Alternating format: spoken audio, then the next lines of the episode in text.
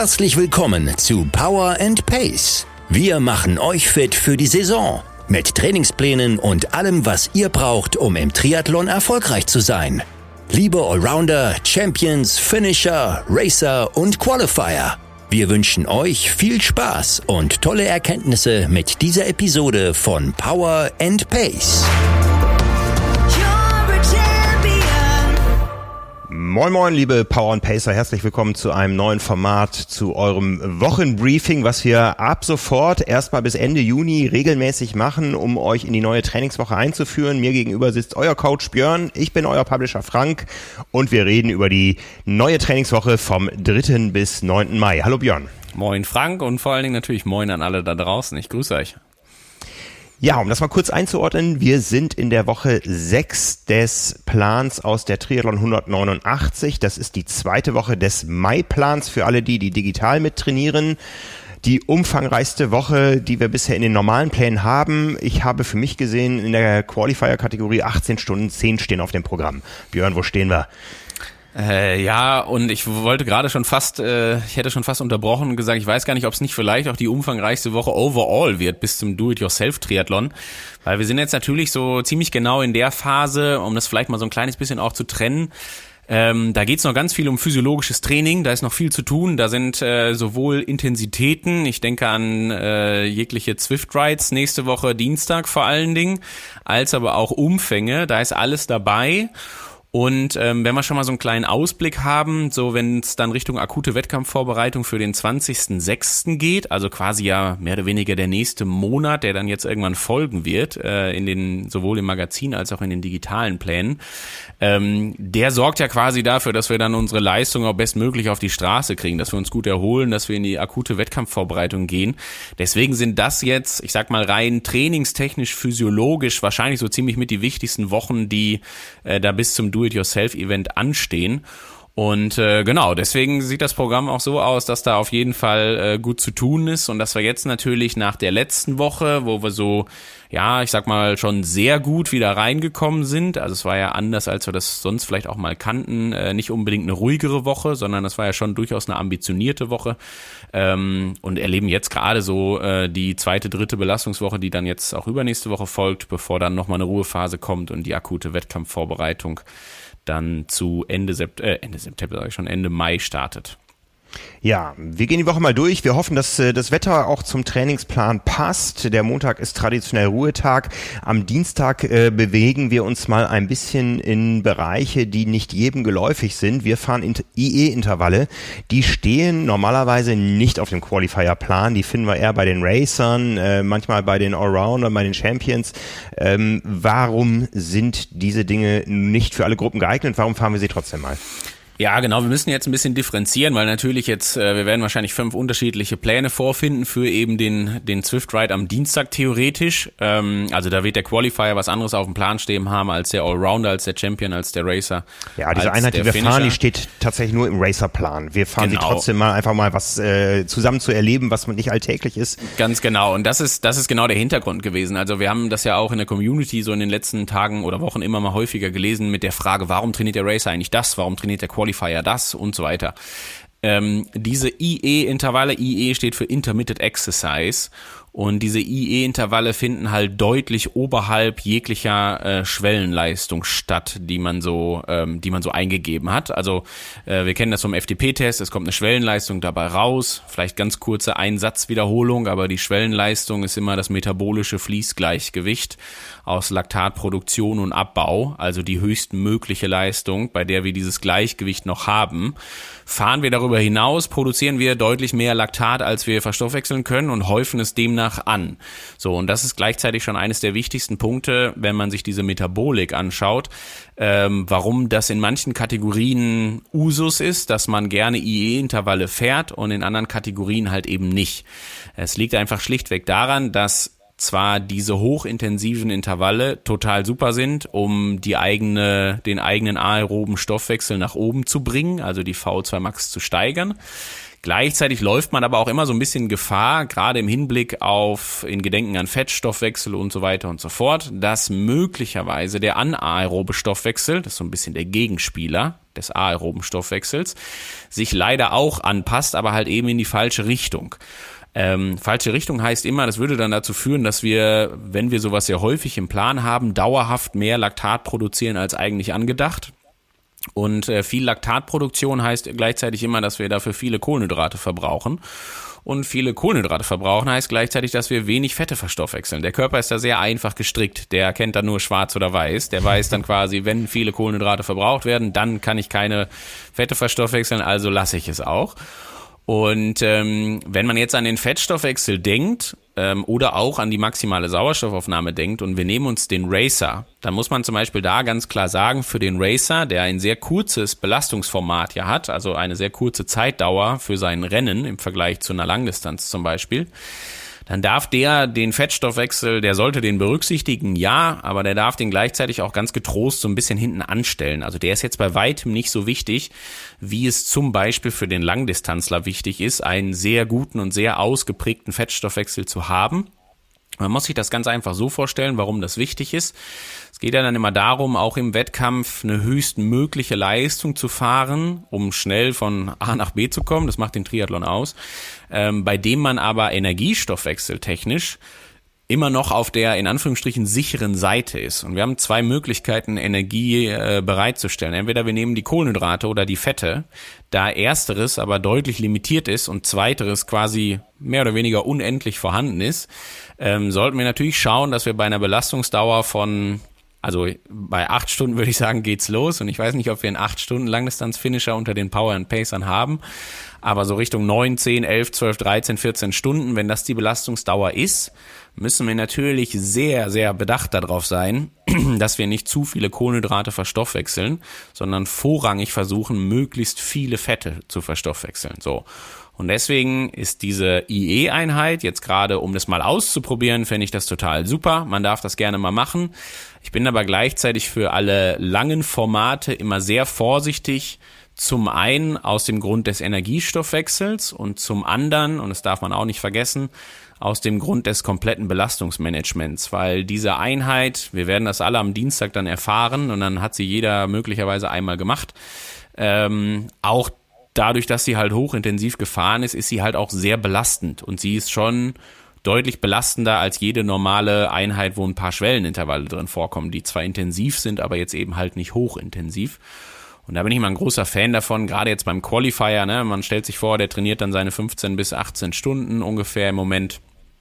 Und äh, da muss man natürlich mit ein bisschen Bedacht rangehen, dass die Belastung halt eben in der Summe nicht zu hoch wird. Ja, die Einheit, wie gehen wir die an, auch äh, ernährungsstrategisch? Gut versorgt. Also ich, ich, äh, Moment, ich muss noch einmal gerade äh, ja. für diejenigen, die noch nicht reingeschaut haben. Wir fahren drei Sätze, a zehn Durchgänge von jeweils 40 Sekunden Belastung bei 130 Prozent der FTP mit nur 20 Sekunden Pause. Ja, also das sind dann immer zehn Minuten so ein Block immer abwechselnd 40 Sekunden für Gehacke. viele All-Out. Ja, genau. genau. Und 20 Sekunden Pause, die ihren Namen nicht verdienen, weil die so schnell ja. vorbeigehen ähm, und man gar nicht runterkommt ähm, vom, vom Puls, von der Atmung. Also es ist richtig anstrengend. Äh, wie gesagt, das Ganze dreimal mit fünf Minuten Pause dazwischen ist also ein gesamter Belastungsblock von 45 Minuten ungefähr, äh, der es in sich hat. Aber wie, wie gehen wir das an äh, von der Ernährung vorher, von der Ernährung unterwegs, von der Vorbereitung, von der Nachbereitung? Ähm, genau, die Einheit ist ja, glaube ich, wie lange dauert sie? Anderthalb Stunden? Oder genau. zwei sogar? Ich weiß nicht ganz genau. Nee, anderthalb. Stunde 30, ja. Ja, also da brauchen wir währenddessen nichts essen. Und das wird wahrscheinlich magentechnisch auch nicht das einfachste werden bei der Intensität. Deswegen können wir das getrost vergessen. Aber wie bei so vielen Einheiten, gerade auch jetzt in, in den Plänen, in denen es halt sehr umfangreich wird, ist halt äh, der Schlüssel zum Erfolg die Vorbereitung der Einheit. Also das ist das Wichtigste, das ist das, worum es geht. Und da sollte man natürlich schon schauen, dass man diese Einheit gut versorgt angeht. Will heißen, erstmal Flüssigkeitshaushalt ist eine Sache, die man immer sicherstellen sollte. Also die, ich sage es jetzt mal pauschal, ist jetzt keine individuelle Empfehlung, aber die zwei, drei Liter Wasser am Tag, die sind immer wichtig, die sollte man auf jeden Fall äh, zuführen. Und was dann bei der energetischen Versorgung wichtig ist, sind halt die Kohlenhydrate. Das ist das, was wir brauchen für diese Einheit. Da würde ich, ähm, wie eigentlich bei fast jeder Einheit, mit ein bisschen Bedacht an die Sache rangehen und schauen, dass man sich in den drei, vier Stunden vorher halbwegs gut versorgt hat. Das heißt jetzt aber nicht, dass man zwei Stunden vor der Einheit noch irgendwie den, den, den 400 Gramm Pastateller braucht. So ist es nicht. Aber man sollte das jetzt auch nicht unbedingt so machen. Ich sag mal, der Zwift Ride ist auch am Abend, findet er statt. Äh, wenn also die letzte Mahlzeit äh, auf der Arbeit noch das Mittagessen war und man dann sechs Stunden gegebenenfalls nichts isst, um dann abends um äh, auf um wann was ist 18:30 oder 19 Uhr auf der Rolle zu sitzen, ähm, das wäre jetzt dann nicht die optimalste Variante. Also da würde ich dann schon schauen, dass man in der Zwischenzeit auf jeden Fall noch einen eher kohlenhydratreicheren Snack zuführt. Ähm, gleichzeitig aber bitte auch darauf achten, dass das halt schon mit ein bisschen Abstand zur Einheit passiert. Also so, ich sag mal, eine Stunde, anderthalb sollten da auf jeden Fall zwischenliegen, um dem Magen ein bisschen Vorsprung zu geben bei der ganzen Verdauung. Weil äh, wenn man das jetzt kurz vorher macht, also dann bitte höchstens noch irgendwie was sehr, sehr Kleines und Kurzkettiges, ähm, weil das natürlich also sehr belastend ist, die Intensität und gleichzeitig dann die Verdaulichkeit sicherzustellen. Und deswegen ein paar Kohlenhydrate vorher essen, gut versorgen, den ganzen Tag über gut getrunken haben. Jeder, der das jetzt irgendwie vielleicht schon am Morgen macht und so, äh, auch da wird es ja den einen oder anderen geben, der jetzt vielleicht nicht den Swift Ride als solchen mitmacht, aber der, der trotzdem die Einheit fährt dann bitte auch da zum Beispiel darauf achten, dass das so eine ganz klassische Einheit ist, wo ich auf jeden Fall darauf achten würde, dass ich die nicht morgens ohne Kohlenhydrate mache. Also bitte nicht unbedingt vor dem Frühstück, weil die Einheit ist belastend genug. Es macht gar keinen Sinn physiologisch, da die Kohlenhydrate vorher wegzulassen. Also die Kombination Kohlenhydrat, Reduzierung und Training in dem Fall völlig unnötig und überhaupt nicht sinnhaftig. Ähm, und deswegen da gerne hingehen auch und selbst wenn man die morgens macht, irgendwie ein kleines Frühstück gehabt haben, bevor man dann vielleicht eine Dreiviertelstunde später oder Stunde später sich auf die Rolle setzt oder natürlich auch draußen fährt. Ja, genau. und im, im Anschluss? Äh, Im Anschluss würde ich immer schauen, dass ich ähm, dann, also je nach Tageszeit, wann ich es gerade mache, aber auf jeden Fall ähm, vielleicht nicht nur ans Essen denke bei der Nachbereitung, sondern schon überlege, die gesamte Einheit ist halt sehr belastend. Ich sollte also danach dafür sorgen, dass ich meinem Körper die Möglichkeit gebe, diese, diesen, diesen Stress jetzt entsprechend zu verarbeiten und im Idealfall natürlich in eine Adaptation zu verpacken. Würde heißen, was die Ernährung angeht, gerne die Kohlenhydratspeicher auffüllen. Ja, also da werden auf jeden Fall einige Kohlenhydrate gelassen in der Einheit und damit die Einheit zum Beispiel nächsten Morgen oder am nächsten Tag oder auch im weiteren Verlauf der Woche, damit die alle noch gut verlaufen, würde ich schauen, dass man die Speicher äh, relativ flott auch wieder auffüllt. Also da sollte nicht allzu viel Zeit äh, zwischenliegen. Man muss sich das immer so vorstellen, dass die Aufnahmefähigkeit des Körpers so in der Stunde nach so einer Einheit immer am höchsten ist. Äh, und so zwei Stunden später ist die schon deutlich, deutlich reduziert. Deswegen vielleicht im Idealfall, wenn man jetzt nicht direkt eine, das normale Abendessen danach hat oder sowas halt, dann vielleicht kurz einen kleinen Snack schon mal zuführen, um so ein paar Kohlenhydrate wieder aufgefüllt äh, zu haben, bevor man dann vielleicht zwei Stunden später das richtige Abendessen anstehen hat. Ähm, Proteine muss man jetzt nicht zwangsläufig drauf achten. Da reicht's dann, wenn man die vielleicht am Abend nochmal gesondert zuführt. Also die haben halt nicht diese zeitliche Komponente. Also das hetzt halt nicht, sondern Proteine kann man auch getrost noch drei, vier, fünf Stunden später zuführen, ähm, ohne dass man da irgendwie einen Qualitätsverlust hat. Und ansonsten würde ich vor allen Dingen bei der Einheit darauf achten, dass man danach schaut, dass man gar keine Gefahr läuft, irgendwo mit dem durchaus angeschossenen Immunsystem irgendwie eine Infektion oder irgendwas in der Art zu bekommen. Also gerne darauf achten, dass man nach dem Duschen nicht mit nassen Haaren vor die Tür geht und auch da darauf achten, dass man vielleicht nicht die Einheit macht und dann flott flott unter die Dusche springt, bevor man sich dann in den öffentlichen Nahverkehr begibt oder sowas halt. da ist die Wahrscheinlichkeit, dass man sich naja. da irgendwo jetzt gerade verkühlt oder ansteckt und ich meine, was Ansteckungsrisiko angeht, sind wir ja im Moment wahrscheinlich schlauer als jemals zuvor oder haben da eine deutlich größere Sensibilität für.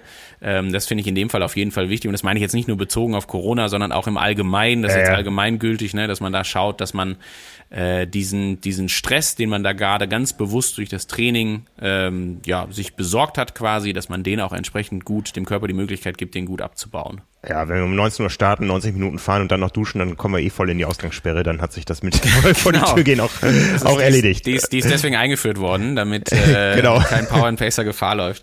Jetzt lacht man drüber, ne? Also so toll findet man ja eigentlich egal.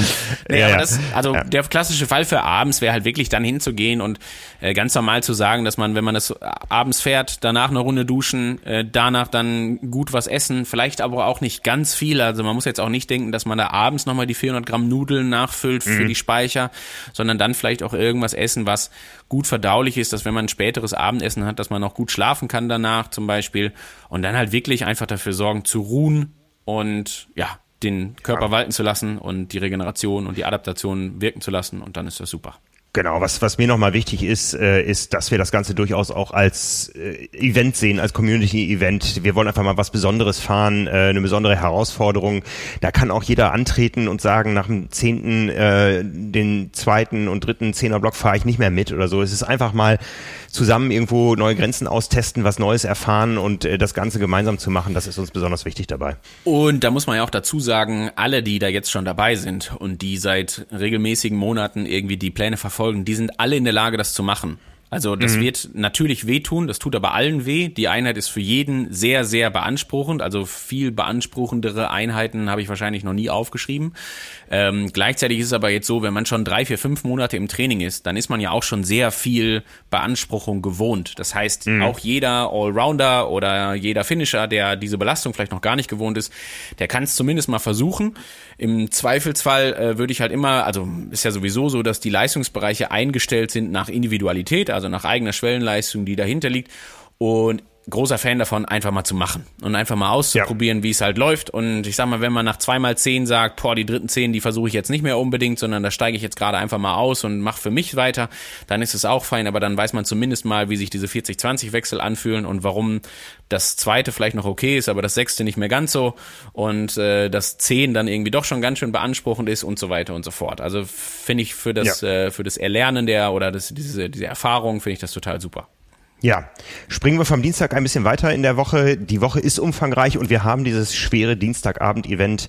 Von daher werde ich auf Ulrike nochmal einreden, dass der Schwerpunkt in der Athletik-Einheit eher auf dem Lösen liegt äh, und nicht unbedingt auf der ja. äh, Oberschenkelvorderseite oder so. Ja. Ähm, äh, das hat sie aber auch schon versprochen, dass es am, am Donnerstag etwas ruhiger wird bei der Athletik, ähm, eher in den Bereich Mobility geht.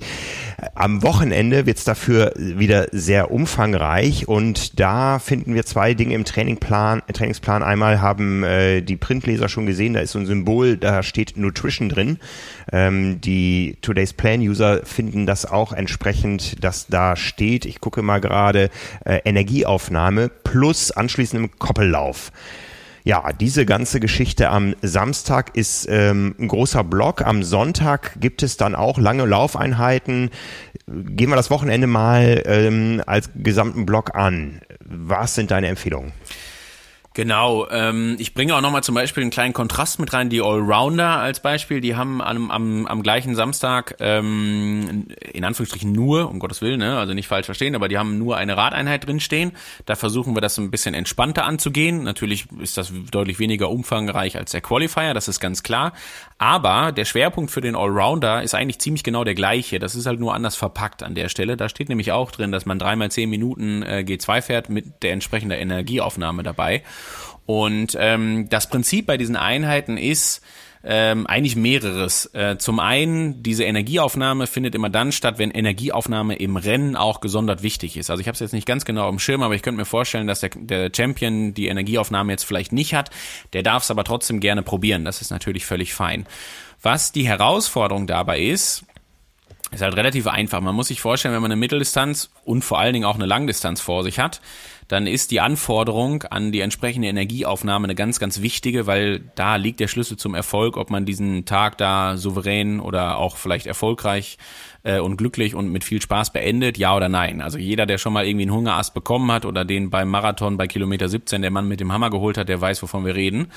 Und äh, das ist natürlich eine Sache, die wollen wir vermeiden. Und damit die Ernährung im Rennen kein allzu großes Problem darstellt, versuchen wir das im Training vorher zu üben. Ich sage es ja immer passend, ne, Triathlon ist eine Fehlervermeidungssportart. Je weniger Fehler ich mache, desto glücklicher laufe ich ins Ziel.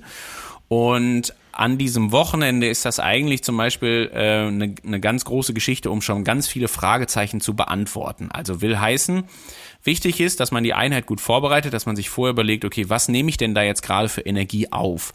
Die Vorgabe, die da drin steht, geht ja so in Richtung 1 bis 1,2 Gramm pro Kilogramm Körpergewicht an Kohlenhydraten. Beispiel, wiege ich also 70 Kilo, sollte ich irgendwas zwischen, ich sag mal ganz grob, 70 bis 80 Gramm Kohlenhydrate pro Stunde aufnehmen.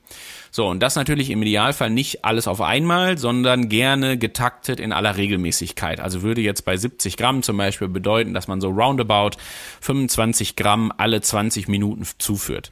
Wenn man sich jetzt anschaut, was in den gängigen Nahrungsmitteln wie Gels und Riegel und so weiter drin ist, dann stellt man fest, so 25 Gramm Kohlenhydrate, bitte da auf jeden Fall die Unterscheidung zwischen Gesamtmenge und Kohlenhydratmenge. Also ein Gel hat nicht, wenn es 25 Gramm Kohlenhydrate hat, dann äh, kann es gerne auch mal 45 Gramm Gesamtgewicht haben oder 70 Gramm Gesamtgewicht. Da also bitte drauf achten. Gemeint ist ausschließlich die Menge an Kohlenhydraten in Gramm. Und ähm, genau, die so 25 Gramm ist halt eigentlich so die normale Größe eines Gels. Also das so ja. das Gängige. Und selbst diese ganzen, mittlerweile gibt's die auch als Liquid Gels, also als, als wie, wie nennt man's Drink Ready, glaube ich, so werden sie auch häufig genannt. Oder äh, ja, wie gesagt, Liquid Gels, die sind dann schon so ein bisschen angemischt mit, mit, mit Flüssigkeit, mit Wasser. Die kann man also auch runterdrücken äh, drücken und essen oder ja, ob das jetzt kauen ist, weiß ich nicht, eher weniger, aber runterschlucken ohne dass man da jetzt irgendwie noch Wasserzufuhr extern braucht, sondern da reicht das Gel alleine auch aus. Und da ist natürlich, gibt es natürlich jetzt ganz viele Fragezeichen, die beantwortet werden wollen. Also zum einen, wie ist es eigentlich mit der Geschmacklichkeit? Das ist ja durchaus eine Sache, die sehr wichtig ist. Wenn ich dieses Zeug, so nenne ich es jetzt mal despektierlich, äh, irgendwie 10, 12 Stunden im Rennen essen soll, dann will ich natürlich schon sicherstellen, dass das Ganze auch eine ganz gute Geschmacksrichtung hat. Also da sollte ich jetzt nicht irgendwas nehmen, was mir so gar nicht taugt. Dann ist die Frage der Praktikabilität. Also wo packe ich die hin? Äh, kriege ich die gut runter, brauche ich da nochmal extra Wasser bei oder habe ich ein Liquid Gel und so weiter und so fort. So, und äh, dann geht's natürlich weiter, wenn ich es dann gegessen habe und ich habe dabei eine Belastung von G2-Intervallen zum Beispiel, stellt sich die Frage, vertrage ich das denn? Also was sagt denn jetzt mein Magen-Darm-Trakt dazu? Und da muss man zum Beispiel sagen, diese Menge von roundabout ein Gramm pro Kilogramm Körpergewicht an Kohlenhydraten, die sollte schon rein. Also das ist so die höchste, die höchstmögliche Aufnahmekapazität, die man so haben kann. Mehr klappt nicht. Also bei zwei Gramm oder wahrscheinlich auch bei 1,5 Gramm kann man sich sicher sein, dass das in möglichem Erbrechen oder Durchfall, aber mindestens Magenproblemen endet. Das will kein Mensch. Aber so diese ein Gramm, also eben für den 70 Kilo Fahrer oder Athleten die 70 bis 80 Gramm in der Stunde, das würde ich fürs Radfahren auch gerade für einen Wettkampf schon so ein bisschen wie eine Pflichtveranstaltung ansehen, weil warum nicht die höchstmögliche Aufnahmekapazität ausnutzen? Wir haben eben schon über Fettstoffwechsel und Co. gesprochen und Kohlenhydrataufnahme und wie bedacht man sein muss, dass man viele Fette verstoffwechselt. Gleichzeitig muss man natürlich auch sehr bedacht sein, dass man die entsprechende Menge Kohlenhydrate aufnimmt. Und äh, genau dafür ist die Einheit gedacht. Also gerne vorher die bekannte äh, Ernährung, die man vielleicht auch schon kennt, oder wenn man jetzt irgendwie sich was Neues kauft, dann einmal bitte darauf achten, wie viele Gramm Kohlenhydrate da ähm, in einem Gel zum Beispiel drin sind. Dann stellt sich die Frage, kann man das per sofort trinken? Also Tipp von meiner Seite wäre immer, die alle zusammen schon mal vorher auszuquetschen und in eine Flasche zu packen, dass man nicht jedes einzelne Gel öffnen muss. Ist zum Beispiel, finde ich, auch gerade bei, wenn man denkt an Müll und Entsorgung, Versorgung und so weiter und so fort deutlich angenehmer, wenn man vorher schon mal die, äh, je nachdem wie lange die Trainingseinheit jetzt gerade dauert, aber die vier, fünf, sechs, sieben Gels schon mal vorgemischt in irgendwie einer Trinkflasche hat, als dass man hinterher sechs matschige Gelpackungen hinten in der Trikottasche hat. Das ist nicht unbedingt schön. Ähm, Genau, und dann wirklich einfach versuchen, die in aller Regelmäßigkeit zuzuführen. Ein bisschen darauf achten, dass das Frühstück ruhig ein bisschen Abstand hat, also nicht direkt nach dem Frühstück losfahren, sondern da gerne so anderthalb, zwei Stunden zwischenliegen haben und dann aber auch bereits so ungefähr nach einer halben, dreiviertel Stunde oder Stunde, je nachdem wie lange die Einheit dauert, das steht ja alles im Plan, dann auch äh, anfangen, eben diese Kohlenhydratmenge zuzuführen und einfach zu schauen, wie der Körper darauf reagiert. Das ist das Prinzip. Ja, wenn es Darauf dann, vielleicht kleiner Tipp noch, wenn es dann funktioniert, dann gerne auch einmal hingehen und sich das schon mal aufschreiben. Also nicht hinterher äh, drei Wochen später vom Do-it-yourself-Triathlon nochmal überlegen, warte mal, welches Gel hatte ich jetzt nochmal und wie habe ich das nochmal angerührt und so weiter und so fort. Sondern wenn man da einmal einen Weg gefunden hat, und das ist die hohe Kunst, einmal die Möglichkeit zu finden, wie man sich bei einem Rennen gut versorgen kann. Und wenn man das einmal gefunden hat, äh, dann ja, ist man mit der Sache eigentlich durch, dann weiß man Bescheid, dann weiß man, welche Produkte funktionieren, die kann man auf dem Rad alle mit an Bord haben, da braucht braucht man nicht unbedingt auf externe Verpflegungsstationen zurückgreifen und hinter die böse Überraschung erleben, wenn das Gel dann doch so gar nicht schmeckt oder überhaupt nicht verträglich ist, weil da, weil man doch irgendeine Unverträglichkeit hat, die man vorher nicht herausgefunden hat oder sowas.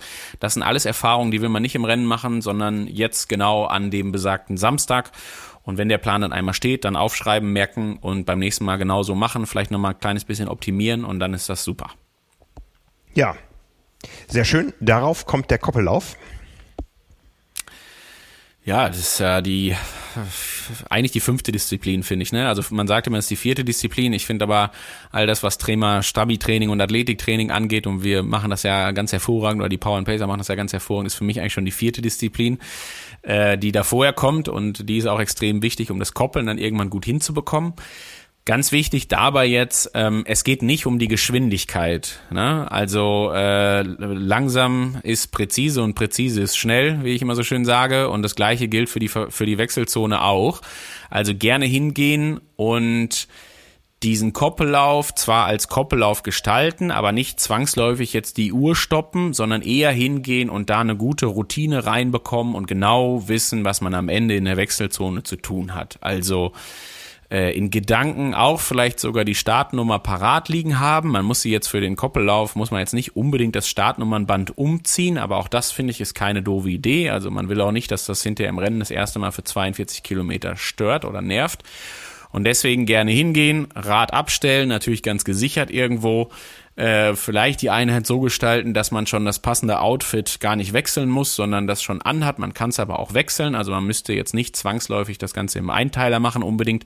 Äh, man kann auch ganz normal in Rad- und Laufklamotten das Ganze machen. Aber dann auch da nochmal einmal überlegen, okay, wenn ich jetzt den Einteiler anziehe, kann ich darin auch laufen? Das sollte ich einmal ausprobiert haben. Das will ich auch nicht erst im Wettkampf ausprobieren, um dann feststellen, dass der ganz schön spannt im Brustbereich und dass ich den bisher nur beim Radfahren angezogen habe zum Beispiel. Genau, und ansonsten dann einfach wirklich äh, locker eingrooven, äh, locker warm laufen, vielleicht auch nicht immer ganz präzise auf die Uhr achten, gerade beim Einlaufen, sondern so ein bisschen schauen, dass man einfach den, ja, den Weg in diesen Lauf findet, sage ich einfach mal, und dass man sich da so ein bisschen eingroovt. Und wenn man das Eingrooven dann hinter sich hat, nach 10 Minuten, 15 Minuten, 20 Minuten, je nachdem, wie lange man braucht, dann gerne noch die Intensitäten einbauen. Ich glaube, auch da stehen welche drin. Ne? Ich glaube, auch da sind ein paar Dauerlauf-Intensivintervalle äh, angedacht, was ja so in Richtung der Race Pace geht. Also Race Pace liegt wahrscheinlich etwas, etwas drunter als das Dauerlauf-Intensivintervall, zumindest jetzt beim, äh, auf einer Mitteldistanz vielleicht nicht unbedingt, aber zumindest auf einer Langdistanz. Und ja, dann einfach schon mal schauen, wie sich das halt mit dem Koppeln so anfühlt und dass man das auf jeden Fall auch schon mal ein paar Mal durchexorziert hat, inklusive der nötigen äh, Dinge, die rund um das Wechseln passieren. Ja, am Sonntag haben wir dann zwei längere Einheiten, Radfahren und Laufen, die nicht gekoppelt sind. Was sagst du da? Wie sollte da der Abstand sein? Wie sollten die Abläufe dazwischen sein, die Ernährung, äh, auch die Reihenfolge? Was mache ich zuerst, Radfahren oder Laufen? Genau, also ist ja so, dass wir am, am Samstag genau das simulieren wollen, ne, wie das mit dem Wechsel aussieht. Und da liegt natürlich auch ein Schwerpunkt drauf, also Nahrungsaufnahme, dann auch, wie fühlt sich das Laufen eigentlich an, wenn man vorher eine Nahrungsaufnahme beim Radfahren gehabt hat. Also das ist ja schon sehr wettkampfspezifisch. Das, was am Sonntag passiert, ist das genaue Gegenteil. Also da hat es überhaupt nichts mit einer äh, Spezifikation im Hinblick auf den Wettkampf zu tun, sondern das wäre rein physiologisches Training. Da geht es um den Umfang, die Intensitäten und beide Disziplinen gemacht zu haben. Heißt auch gleichzeitig, man muss die auf gar keinen Fall zusammenpacken. Also ich würde sogar eher empfehlen, da ganz gesund viel Zeit zwischen zu lassen. Ich würde auf jeden Fall empfehlen, dazwischen äh, sich zu verpflegen, also gut Essen und Trinken zuzuführen, so dass man beide Einheiten bestmöglich verpflegt und vorbereitet startet. Bei der Reihenfolge würde ich es auch jedem so ein bisschen selber überlassen, wie man es jetzt ganz genau macht. Also zum einen Zeitfaktor sicherlich, zum anderen aber auch vielleicht so eine Frage nach, äh, wie man sich dabei fühlt. Also ich sag mal, so ein, so ein Lauf, wenn man den gut am Nachmittag machen kann, nachdem man am Morgen schon Rad gefahren ist und sich das gut anfühlt, dann ist das fein. Wenn man sagt, na, nee, das Radfahren ist für mich eher eine Sache, die mich vielleicht sogar noch ein bisschen mehr belastet, dann vielleicht lieber den Lauf vorne anstellen. Also ich würde es immer so machen, wie es ganz im Speziellen fürs Laufen am einfachsten ist, weil das Laufen nun mal an dem Tag die Disziplin ist, also wie immer, die halt deutlich belastender ist, gerade für die passiven Strukturen. Die werden vom Tag vorher ein Stück weit vorbelastet sein. Deswegen die Radeinheit so planen, wie es zuträglich ist für die passiven Strukturen beim Laufen. Also wenn man sagt, nee, ich mache das lieber morgens, da fühle ich mich besser, äh, nach dem Schlafen, nach dem Frühstücken, dann habe ich vielleicht mich ein kleines bisschen vorbereitet, vielleicht habe ich die Muskelgruppen noch mal ein bisschen mit der Black Roll durchgerollt und dann kann ich den Lauf ganz gesondert machen und das Radfahren ziehe ich dann einfach am Nachmittag durch, dann ist das super. Gibt aber auch, also ich kenne das ja selber auch, ähm, da ist jeder auch ein bisschen unterschiedlich, gibt auch genügend Athleten, die sagen, boah, ne, so bei drei Stunden Radfahren, da kriege ich die Beine vom Vortag eher wieder frei gefahren und es fühlt sich ganz gut an. Und wenn ich den Lauf Lauf am Nachmittag mache, nachdem ich morgens schon mal eine Runde Rad gefahren bin, dann sind die Beine eher besser, als dass sie schlechter sind, dann ist auch das ein super Argument. Lange Rede, kurzer Sinn. Reihenfolge eigentlich egal. Beide Einheiten aber bitte sehr gut verpflegt äh, starten und da trotzdem natürlich gerne ein bisschen Nahrungsaufnahme dabei haben als Sicherheit. Also man muss es da jetzt nicht alle 20 Minuten zuführen, aber irgendwo ein bisschen Notfallriegel und Gels dabei zu haben, weil das natürlich, das darf man nicht vergessen, ist der letzte Tag der Woche. Man hat also schon irgendwie 15 Stunden Training hinter sich. Der Körper ist durchaus schon angenockt und die Kohlenhydratspeicher immer wieder und immer wieder aufzufüllen, ist auch durchaus eine Herausforderung. Deswegen so gerade Richtung Ende der Woche immer weiter dran denken, auch hin und wieder mal ein bisschen zuzuführen halt, ne? Also ja. während der Einheit. Genau. Eine spannende Woche, eine umfangreiche Woche. Wir sprechen uns wieder am Ende dieser Woche. Vielleicht haben wir dann auch schon mal ein Update zu Wassertemperaturen in diversen Seen oder so. Toi, toi, toi, ja. Ja. Gerne. Björn, vielen Dank für den Einblick in das, was äh, auf uns alle wartet. Wir hören uns, wie gesagt, jeden Sonntag wieder. Passt auf euch auf da draußen, bleibt gesund. Liebe Grüße an euch, viel Spaß dabei. Genau, Macht's und für gut. euch, für euch jetzt noch die Hymne. Macht's gut. Ciao, ciao. Ciao.